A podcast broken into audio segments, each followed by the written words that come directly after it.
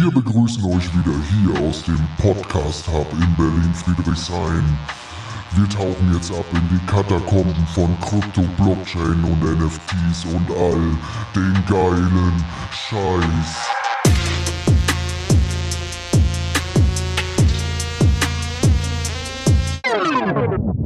Das ist Berlin, verstehst du?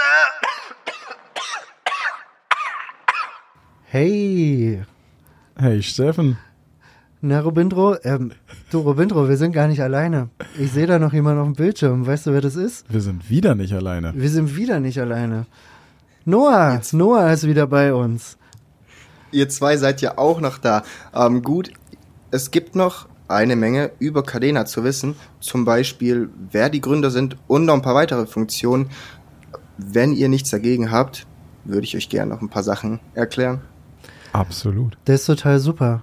Das ist nämlich so ein, so ein, so ein Stichwort, nämlich äh, Gary Gensler und die SEC ist ja jetzt im, äh, ich glaube, es heißt Cho Choke Point 2.0 Mhm. also die, der, der Crypto Crackdown. Wir wissen, dass, dass bestimmte äh, Coins jetzt als Security deklariert worden sind, äh, wie jetzt beispielsweise Solana oder auch Polygon oder auch andere, also Near Protocol auch.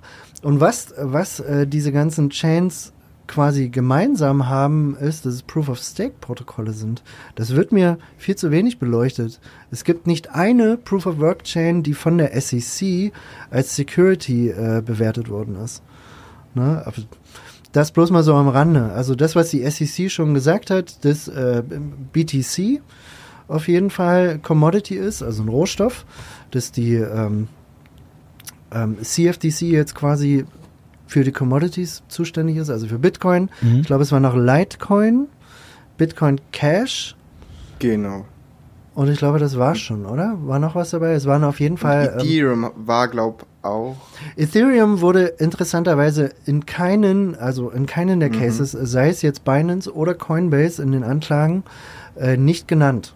Ne? Also es gibt da keine, keine konkrete Aussage jetzt von der SEC. Ähm, das liegt wahrscheinlich auch daran, weil Ethereum ja bis zum September Proof of Work war, jetzt Proof of Stake und sich dadurch auch so ein bisschen die Gegebenheiten geändert haben. Was aber auf jeden Fall Proof of Work ist, ist Cadena. Noah, Cadena, Security, gibt's da, gibt's da irgendwas, was man, was man zu diesem Thema noch erwähnen sollte hinsichtlich der Gründer? So, also erstens muss ich ja natürlich wieder sagen, dass Cadena Proof of Work ist und es einen riesen Unterschied macht, auch hier in der oder in der Kryptoindustrie allgemein. Ähm, Proof of Stake verstehe ich gar nicht, warum es so in so vielen Köpfen so groß geschrieben wird, weil es eigentlich falsch ist und gar nichts mit Kryptowährungen zu tun hat und ich dann, dann natürlich verstehe, warum es Securities sind. Bei Cadena ähm, kann es natürlich sein, wie auch andere Proof of Work Blockchains, abgesehen von Bitcoin, ähm, weil Bitcoin schon so lange existiert und es da äh, kein Gründer oder Gründerteam gibt oder so. Ähm, bei Cadena allerdings schon. Wie gesagt, es ist aber Proof of Work und viel weniger zentralisiert als ähm, Proof of Stake. Und man muss eben auch beachten, dass die Blockchain dann an sich niemandem gehört. Die wird durch die Miner gesichert und kann nicht durch irgendjemanden einfach verändert werden, wie bei Ethereum oder bei den ganzen anderen Tokens, wo die sich dann einfach Tokens ähm, minden können, aus dem Nichts drucken können und vieles mehr. Und das ist eben eine Sache, wo ich unterscheiden würde. Ich muss aber auch sagen, dass ähm, Cadena ein ICO hatte für ein paar Wochen, aber nur einen, äh, nur einen kleinen für ein paar Wochen. Und ähm, ich glaube, das nennt sich SAFT, was die hatten, also ein Simple Agreement for Future Tokens. Und das war einfach, weil ich krieg ja gleich keine, Durst hier, Mensch. das, genau, ich glaube, das ist auch so ein Saft, da es noch keine Regulierungen gab Mhm. und die das so dann einfach angemeldet haben, dass Tokens verkauft wurden, dass Ja. es aber später keine rechtlichen Folgen oder so gibt. Ähm, ist aber wirklich ein kleiner ICO gewesen, nicht wie bei Ethereum. Äh, vielleicht wissen das ja manche nicht, aber Ethereum hat 100% von ihrem ähm, eigentlichen Supply ähm, gepremined und ans Team gegeben, an äh, VCs, an ähm, private Investoren und dann wurde weitergedruckt und genau. Also Ethereum so oder so eins der schlimmsten ICOs, weshalb ich nicht verstehe, warum es nicht genannt wurde oder eigentlich verstehe ich es schon, weil es eben die zweitgrößte ist und da viel Geld drinsteckt. Aber genau, ähm, dazu muss ich auch sagen, dass jetzt Cadena Nodes relativ dezentralisiert sind. Cadena kann dezentralisierter werden, wird aber ja natürlich auch in der Zukunft. Und ansonsten wurde kein oder nicht viel Geld für Marketing ausgegeben, für VCs, für Sponsoren. Wir haben Cadena nirgendwo wirklich auf YouTube gesehen oder sehen es allgemein nirgendwo. Und da sieht man einfach, die ganzen Proof of Stake Coins haben Geld, kaufen dann auch, verkaufen es als Investment, ähm, sagen, wir sind das Beste, wir gehen ab, kauft unser Coin und ihr werdet reich.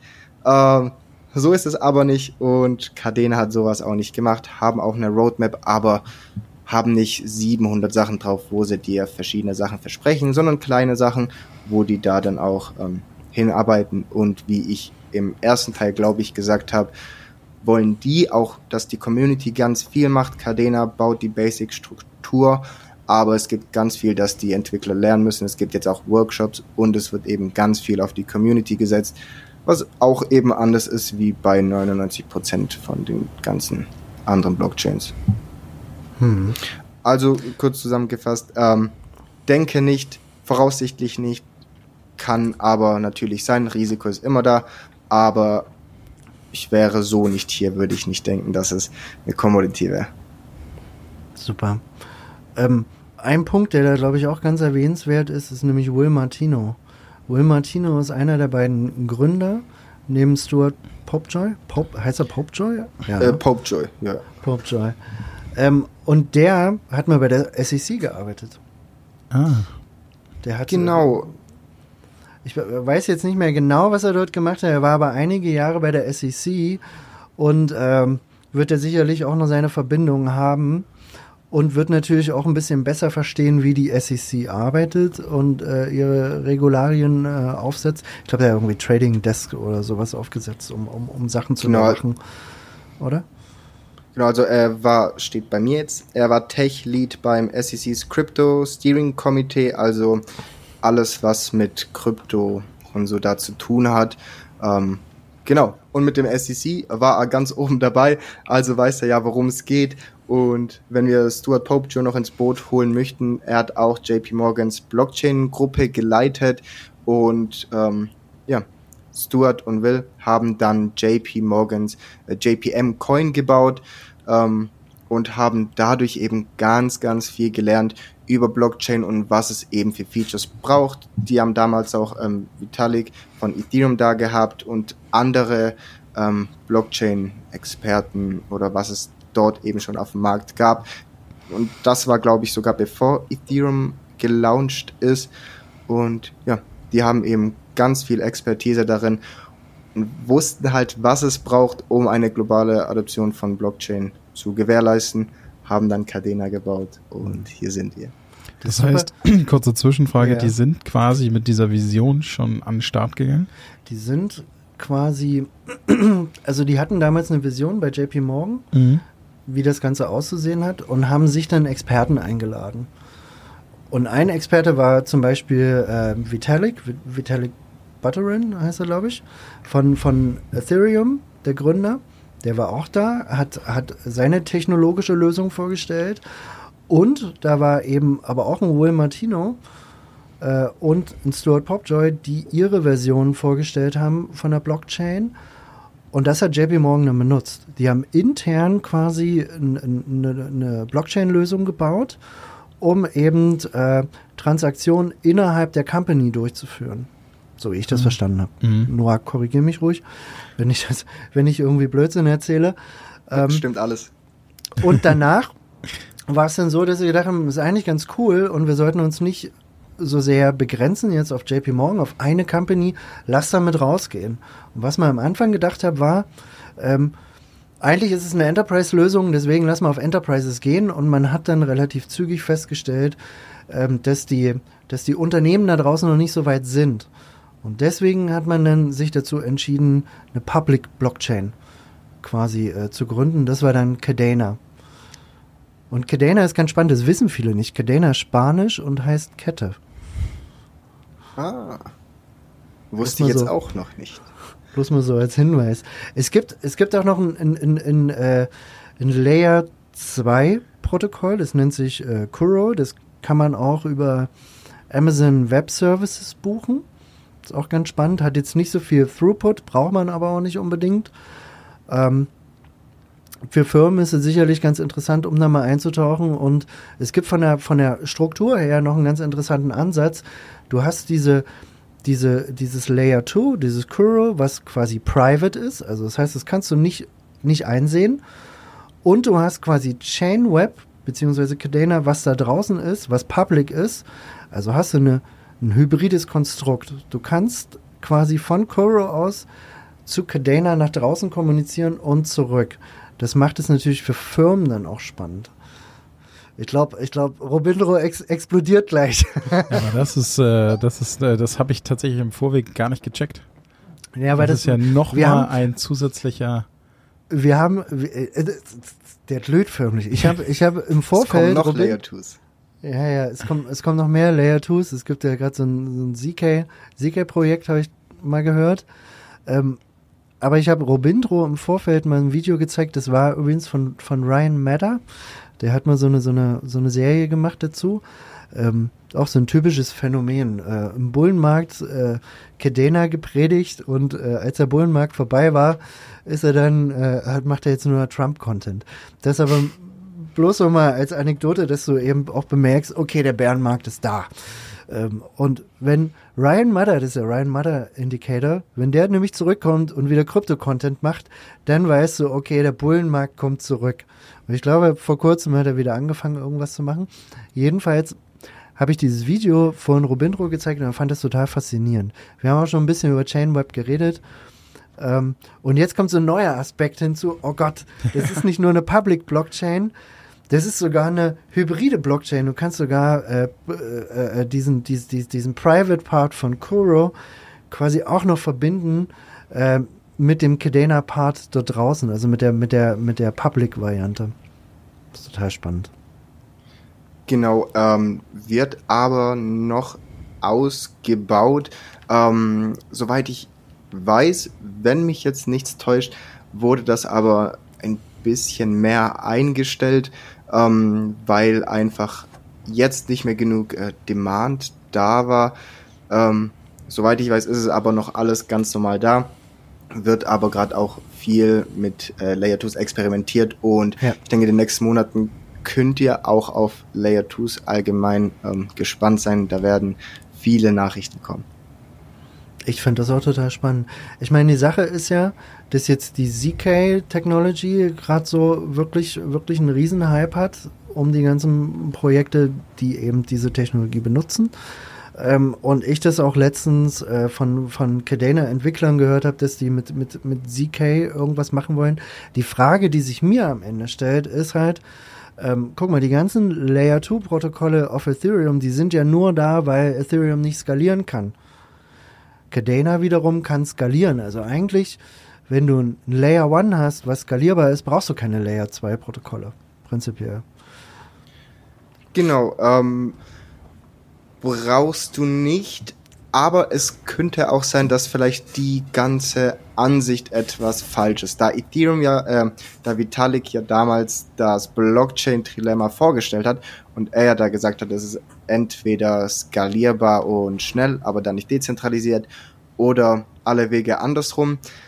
Aber wenn wir jetzt Cardena nehmen und wir alle drei Punkte haben, heißt skalierbar, äh, sicher und dezentral und wir dann eine Layer äh, 1 haben, wo eben komplett skalierbar ist, können wir die Layer 2 für richtige Sachen benutzen, wo du dann ähm, Transaktionen auch verschnellen kannst oder dich richtig auf die Layer 2 fokussieren kannst und damit dann ähm, Sachen noch schneller und besser machen kannst. Also du hast deine Layer 2 nicht um irgendwas auszugleichen, was am Anfang gefehlt hat, zum Beispiel die Skalierbarkeit oder die Schnelligkeit, sondern du kannst dann die Layer 2 als wirkliche Layer 2 benutzen und nicht ähm, als ähm, ja, als Zwangs-Layer 2, weil sonst deine Layer 1 nicht funktioniert.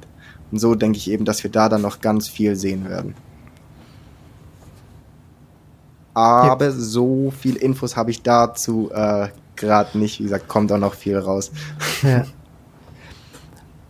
Ganz kurze Frage. Wir, wir, wissen, wir wissen, Ethereum und auch andere EVM-Blockchains werden, werden mit Solidity geschrieben, also yep. Smart Contracts. Ähm, wie ist es bei Cardano? Nutzen die auch Solidity oder, oder gibt es da, gibt's da was viel Besseres? Zum Glück nicht. Also Cardano Smart Contract Language ähm, heißt Pact und Pact ist eigentlich ganz besonders.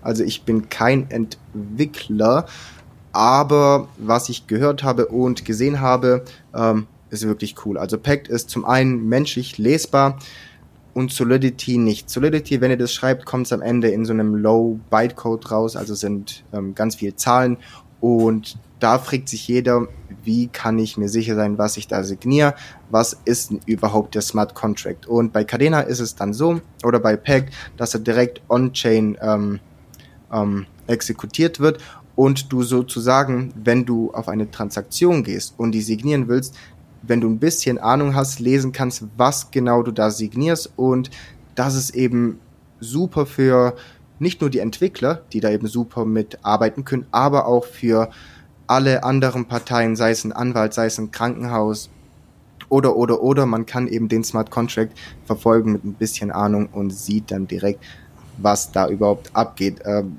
außerdem hat PAG zum Beispiel Formal Verification ähm, ist im Großen und Ganzen eine Funktion, die euch Bugs anzeigt, die einfach verifiziert, ob der Algorithmus, ob der Code dann stimmt oder nicht stimmt und genau, zeigt euch einfach komplett die Bugs raus und hilft so den Entwicklern ähm, richtig beim Entwickeln. Könnt da auch gerne mal bei einem Cadena Workshop mitmachen, wo euch Pack beigebracht wird oder wie ihr Dapps bauen könnt oder auch bei den Entwicklern vorbeischauen. Ich meine, dort gibt's auch ein paar Livestreams und und und wird viel darüber geredet und da seht ihr dann auch ähm, die ganzen Vergleiche, die genannt werden, ähm, was eben auf Solidity nicht möglich war. Äh, noch ein ganz großer Punkt zu Pact, obwohl es noch viel mehr gibt. Ähm, Pact ist Turing incomplete und das heißt so viel wie Änderungen sind im Code erlaubt. Bei Solidity ist es zum Beispiel so, dass es Turing complete ist. Heißt, wenn der Code geschrieben wurde, kann er nicht geändert werden. Und wenn dann Entwickler oder ich persönlich mir ein NFT erstellen möchte, den erstens nicht lesen kann und der zweitens unveränderbar ist, da meine Sachen drauf mache, das dann weitergegeben wird und irgendwann ein Bug gefunden wird, kann der Hacker ähm, alles zurück exploiten, alles hacken und wäre nicht so gut. Und das ist eben das andere bei Pack, dass man da dann Sachen ähm, strukturieren kann und ändern kann, aber mit einer grundlegenden Struktur oder mit Regeln. Genau.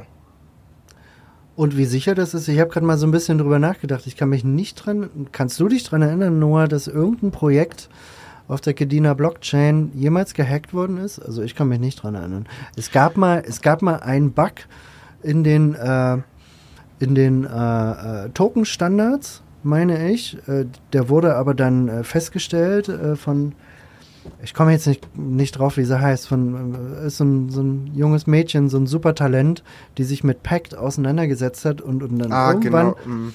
irgendwann im äh, Token-Standard, wie? Äh, Kate kann es sein? genau, ich meine, ich meine ja. Ich meine ja. Und sie hat dann mal herausgefunden, dass es dann doch im Token-Standard irgendwo äh, irgendwo einen Bug gab und man hat es dann gelöst. Und man muss ja dazu sagen, sie hätte das natürlich auch zu ihrem eigenen Vorteil nutzen können, aber das sagt auch viel über die Community aus, wenn du das nicht zu deinem eigenen Vorteil nutzt, sondern äh, allen Leuten der Community Bescheid sagst, allen Entwicklern, hey, pass auf, passt euren Contract an, ähm, upgradet den und macht das Ganze safe. Also ich finde immer, das, äh, das ist sehr, sehr wichtig auch zu erwähnen.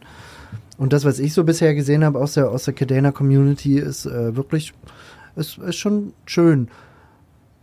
Also, genau. Natürlich, natürlich gibt's manchmal so ein bisschen Hau drauf, so ein bisschen, bisschen Gezoppel, wie das halt nochmal so ist im Bärenmarkt. Da sind nicht alle happy, äh, wenn, äh, wenn, ich sag mal, die Kurse runtergehen. Ähm, da gibt's immer kleinere Raufereien, aber prinzipiell ist es schon so, dass, dass alle so zusammenhalten. Und was ist dein Eindruck, Noah? Auf jeden Fall, auf jeden Fall. Also, ich spreche auch mit den Leuten, mit den einzelnen Projekten und das schon den ganzen ähm, Bäremarkt durch und es wird eben so viel gebaut und so viel gelernt. Ich meine, man muss einerseits wissen, dass Cadena noch ähm, relativ jung ist im Vergleich zu anderen, weil eben gerade die ganzen äh, Protokolle und Regeln, ähm, gerade wie Marmalade V2 rauskommen und neue Packed Upgrades und und und und die Projekte, äh, die meisten Projekte, die da waren, bauen auch noch weiterhin. Man sieht da Riesenfortschritte und auch Projekte, die man vielleicht nicht so viel auf Twitter sieht, die ähm, bauen im Hintergrund und es kommt so viel. Also ich kann es kaum erwarten. Das klingt total spannend. Du hast gerade schon gesagt, nicht Nutella, sondern Marmalade. Was hat es damit auf sich? Es gibt ja jetzt einen neuen, neuen Standard, einen NFT-Standard. Genau. Ähm, m -m -m. Ja, Marmalade ist eigentlich ein NFT-Standard, also ganz normal wie ein ähm, Ethereum ERC 1155 oder 720 Standard. Ähm, genau, und NFT ist eigentlich einfach eine Liste von, äh, von Regeln oder Funktionen, die es haben muss. Heißt, ich habe mein rotes Auto, es ist rot, es ist, hat alle Regeln von dem Auto und ich kann das dann fahren, weil wären die Regeln und Funktionen nicht da, wäre es nicht hier mein NFT. Und das ist eigentlich schön und gut und dein NFT soll ja eigentlich Eigentum zeigen oder Eigentum präsentieren, dass es meins ist und ich dann mit meinem roten Auto meine Regeln äh, haben kann. Problem ist aber, ähm, was ein ganz großes Problem ist, was vielleicht die meisten da nicht realisieren ähm, oder noch nicht realisiert haben, sind Royalties oder ähm, Lizenzgebühren. Ich bleib mal bei Royalties, es hört sich besser an. Und da gibt's eben Schwierigkeiten. Als Beispiel auf Ethereum, wenn ich dort mein NFT auf OpenSea äh, dann tue und verkaufen möchte, kann OpenSea sagen, ich möchte eine zehnprozentige Gebühr. Kann ich mir dann sagen, okay, gehe ich auf einen anderen Marktplatz, der es nicht macht. Aber das ist ja schon im Großen und Ganzen blöd, da ich zum Beispiel sagen möchte, okay, mein NFT nimmt immer 5% Gebühren, wenn es weiterverkauft wird und die gehen dann an mich oder an irgendetwas anderes, aber ich möchte nur, dass die 5% Gebühren genommen werden. Ähm, und das geht eben nicht bei Ethereum NFTs, da man solche Standards dort nicht setzen kann. Aber auch die Sicherheit, wie wir gerade über Solidity geredet haben ähm, und die ganzen Milliarden schweren Hacks, die ja dadurch passiert sind, das löst dann Pact, was wir gerade auch äh, gehört haben. Aber Marmalade, wie gesagt, gibt jedem, ähm, jedem Nutzer die Möglichkeit, NFTs mit eigenen Regeln und Richtlinien zu erstellen. Als Beispiel eine, ein NFT, das meine Uhr authentifiziert. Ihr seht das zwar nicht, ähm, das hier ist aber, oder in meiner Hand halte ich eine Fluxwatch oder die Fluxwatch, was die erste NFT-Uhr ist auf dem Markt. Ähm, kommt von Zao Baltimore und ist in Partnerschaft mit Flux. Und worauf ist das NFT? Auf welcher Blockchain? Dürft ihr raten? Ist auf Cadena, weil eben der NFT-Standard das möglich macht, dass ich hier eine Uhr habe und dort alle Daten ähm, komplett gespeichert sind, ob sie ähm, repariert wurde, wie oft sie verkauft wurde und, und, und. Und wenn jetzt der Alan von Sao Baltimore sagen würde, okay, ich mache hier eine besondere Uhr wo jeder Verkauf an das Heim geht oder an das Projekt oder an das DAO, kann er das machen. Dann kann er einstellen, okay, jedes Mal, wenn die Uhr verkauft wird, müssen 5% Gebühren anfallen und ich möchte nur die 5% Gebühren. Und das ist, glaube ich, richtig cool, dass dann jeder unter bestimmten Richtlinien und Regeln mit seinem NFT bestimmen kann, was er möchte. Ne? Und dass er nicht ausgenutzt wird von irgendeinem Marktplatz oder, oder, oder, sondern sein eigenes NFT ähm, mit seinen Regeln hat. Und deshalb, wenn ihr auf die Marmalade-Seite geht, sagt es auch Mint Your Own Marketplace, weil jeder seine eigenen Regeln hat. Und genau, das Wichtigste ist aber, dass es Regeln gibt, da es die ja, wie gesagt, bei Solidity und so weiter nicht gibt. Und da gab es eben den Unterschied zwischen der Version 1 und der Version 2. Ähm, dass bei der Version 1 man ganz normal seine NFTs kaufen, verkaufen konnte, traden konnte und und und. Jetzt aber bei der Version 2 die Policies und Richtlinien reinkommen. Heißt, jeder, der sein, seine NFTs ähm, auf die Version 2 migriert oder neue NFTs erstellt auf Marmalade Version 2, kriegt erstmal seine Option, was er für Standards möchte, kann auswählen, mein NFT gibt's einmal, fünfmal, zehnmal und so weiter, geht eben durch die Sachen durch, kann auch seine eigenen Richtlinien einstellen, aber im Grunde stehen alle NFTs unter bestimmten Regeln und unter einem bestimmten Standard, sodass ich mein NFT auf jedem möglichen Marktplatz verkaufen kann. Ich kann es auch so selber verkaufen. Ich kann es, wenn ich möchte, in ein anderes Ökosystem reintun, in ein anderes Spiel. Und äh, das wird auch funktionieren mit Marmalade. Weil, jetzt auch zuhören, habe ich gerade bei dem Founder-Team nicht erwähnt. Äh, Marmalade ist auf der Haber Content Integrity Service aufgebaut. Und Dr. Stuart Haber ist der Co-Gründer oder man kann auch eigentlich Gründer sagen, der Blockchain-Technologie selber. Und er Stuart Haber ist auch im Cadena-Team als Advisor, als Berater und hat auch an der ähm, jetzt hier Haber Content Integrity Technologie gearbeitet. Und das ist einfach, dass die NFTs geupgradet äh, werden können, nach vorne und nach hinten, die aber immer durch Merkle Trees ähm, mit dem Genesis NFT verbunden sind. Heißt, ich kann mein Wizard NFT theoretisch in das Catcast-Ökosystem schicken und mit meinem NFT dann dort Auto fahren, wird aber alles gespeichert und dann kann man damit arbeiten, wie das verschiedene Projekte möchten. Ähm, bleibt er da, wird, ähm, bekomme ich etwas dann in meinem anderen Ökosystem zurück. Wisst ihr, also da kann man dann richtig kreativ sein und mit den NFTs zwischen anderen Projekten und Spielen arbeiten, weil man eben die Flexibilität hat, die hoch und runter zu upgraden und ähm, alles wie bei Chainweb strukturiert und sicher ist und eben da skalierbar ist. Und das ist, äh, glaube ganz cool. Da gibt's auf Cadena zum Beispiel ähm, ein Mutantis NFT-Projekt von Techfleet, wo ihr eure NFTs, die geruckt worden sind oder die ihr nicht mehr benutzt, ähm, mutieren könnt und die dann in einem neuen Spiel benutzen könnt. Und das finde ich richtig cool. Wird jetzt auch mit dem ähm, neuen Marmalade-Standard richtig zur Vergeltung gebracht.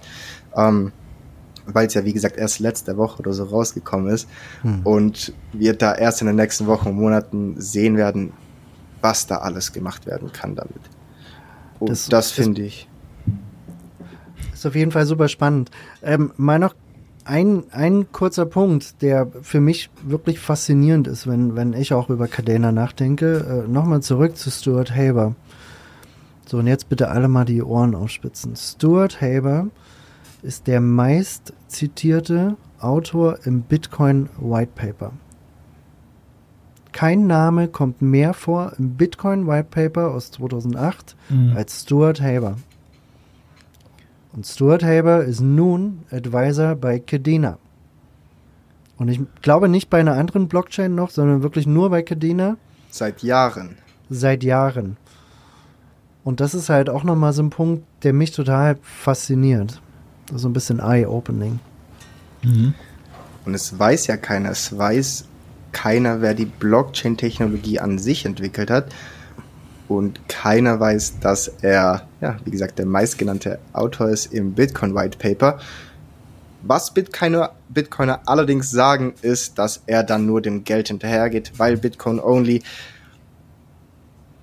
Aber denke ich nicht. Okay, apropos Geld. Geld ist immer spannend. Mit Geld meine ich dann allen voran Preise. Das ist jetzt quasi nochmal der letzte Teil, jetzt, äh, den wir, den wir nochmal rausknallen äh, im, im, zu unserer Kedena-Topic. Ähm, wir werden nochmal eine weitere Folge machen zu den Kedena Projects, also wirklich auf einzelne mhm. Projekte äh, eingehen. Noah hatte schon einige genannt, es wird fantastisch. Wir werden auf viele Sachen eingehen, auf Dexys, wir werden auf Crank eingehen ähm, auf die Wizards, auf, auf MOK, Miners of Cadenia. So, jetzt aber nochmal, Cadena im letzten Bullrun, November 2021, 28 Dollar und 40 Cent, sagt, glaube ich, äh, CoinMarketCap. Oder 28 Dollar 40 oder 20. Ähm, sei es drum, 28 Dollar war das Peak. So, wenn wir jetzt davon ausgehen, der Bullrun findet wieder genauso statt ähm, im Zyklus, das heißt Peak irgendwo Ende 2025, vielleicht Anfang 2026. Noah, was ist deine Einschätzung? Was, was wird das absolute Peak sein, auch wenn es nur eine Sekunde ist? Was wird das Peak für Gedana sein?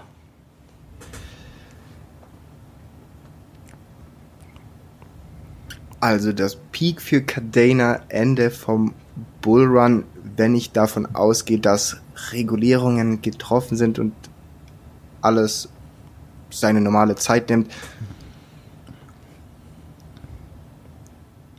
kann es schon über die 100 äh, Dollar kommen oder Euro, wie ihr es nimmt, weil ihr einfach darauf schauen müsst, wie viel Geld in den anderen Chains ist und wo es dann hingehen muss. Also ich denke, auch wenn es bei den 100 dann ist und alles mit Regulierungen und so weiter geklappt hat, wird es da auch noch weitergehen, weil wir bei Cadena nicht dabei sind für einen äh, Pump and Dump, sondern wir ja denken, dass Cadena ähm, eine riesen Zukunft hat, weil es eben die einzige skalierbare Layer 1 ist. Und ich würde sagen, es fängt mit 100 an und geht dann weiter. Total spannend. 100 äh, ist auf jeden Fall dreistellig. Wir sind gerade, ich meine, also wir haben auch gerade so einen Tag, wo es, glaube ich, 25 Prozent nach oben geht oder 20 Prozent. Äh, wir sind im Moment noch bei 65 Cent oder sowas. 67 Cent könnte dann jetzt auch schon 70 sein. Ich habe den Kurs jetzt nicht mehr verfolgt. Ähm, aber da muss man sich halt überlegen, 100 Dollar, 70 Cent. Das ist schon eine Menge, eine Menge Holz, wenn du heute, ich sag mal, wenn du heute, also rechnen wir es mal um. 670 Dollar investiert werden 100.000. Genau. Und das ist, das ist quasi so die einfache Rechnung. Ähm, ich für meinen Teil, ich gebe jetzt auch einfach mal eine Prediction raus. Mhm. Äh, meine Faustformel ist immer All-Time High mal 3. All-Time High mal 3. Aber nicht, dann bist du ja knapp drunter. Nicht nur, weil sich das reimt, ähm, aber ich würde würd bei 84 ist so, ist so mhm. mein, mein, äh, mein Target mein Target, wo man halt sagen muss, man muss natürlich auch im, im Bullrun verkaufen, ähm, egal wie sehr man das Projekt liebt. Ähm, und Kedina ist ein unfassbar cooles Projekt. Es gibt noch mehr coole Projekte, aber Kedina ist auf jeden Fall unfassbar cool. So, ihr habt jetzt schon ganz, ganz viele technische Sachen gehört, die es vor allen Dingen so cool macht. Wir wissen, wir wissen was über die Gründer, wir wissen was über Pact, über die Programmiersprache, wir wissen was über Token-Standards wie jetzt Marmalade, die wahrscheinlich das Business revolutionieren werden. Wir haben ganz, ganz viele Dinge gehört und äh, wir freuen uns, wenn ihr im nächsten Teil dabei seid. Da werden wir nämlich über Projekte reden. Das wird total spannend. Schaltet wieder ein zur nächsten Folge. Und Robindro? Weißt du was? Die nächste Folge wird der, der Hammer. Hammer.